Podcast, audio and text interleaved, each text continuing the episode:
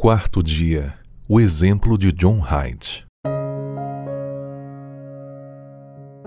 Em primeiro lugar, peço que sejam feitas orações, pedidos, súplicas e ações de graças a Deus em favor de todas as pessoas.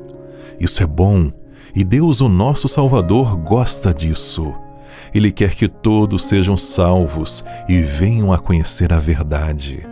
João 13,15 no livro Ouse Pedir Mais é relatada a incrível história de John Hyde, também conhecido como Hyde de Oração.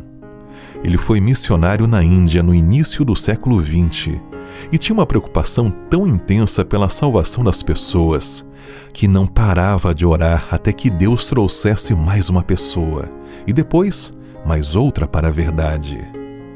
Heidi sentiu uma convicção de que precisava orar pela conversão de pelo menos uma pessoa por dia ao longo do ano seguinte. Foi um desafio de oração extraordinário, e alguns até zombavam de seu alvo, dizendo que era irracional e presunçoso. Mas ele sentiu a paz de Deus e prosseguiu em oração. E o Senhor respondeu. Ao final daquele ano, mais de 400 pessoas haviam conhecido Cristo por meio de seus esforços. No ano seguinte, Hyde clamou ao Senhor por bênçãos ainda maiores. Dessa vez pediu a Deus duas almas por dia.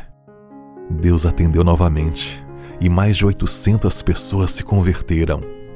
No ano seguinte, ele se apegou a Deus com um desespero santo, suplicando por quatro pessoas por dia foram semanas de oração, pranto e luta com o Senhor, até ter a certeza confiante de que Deus tinha ouvido e responderia.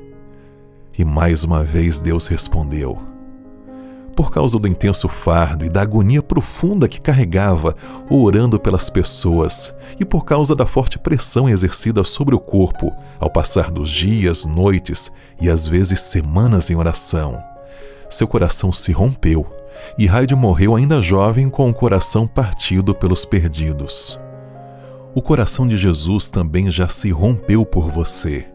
E agora é a sua vez de determinar o sacrifício que está disposto a fazer e o tempo que vai dedicar na tarefa de ganhar seu amigo para o reino de Cristo.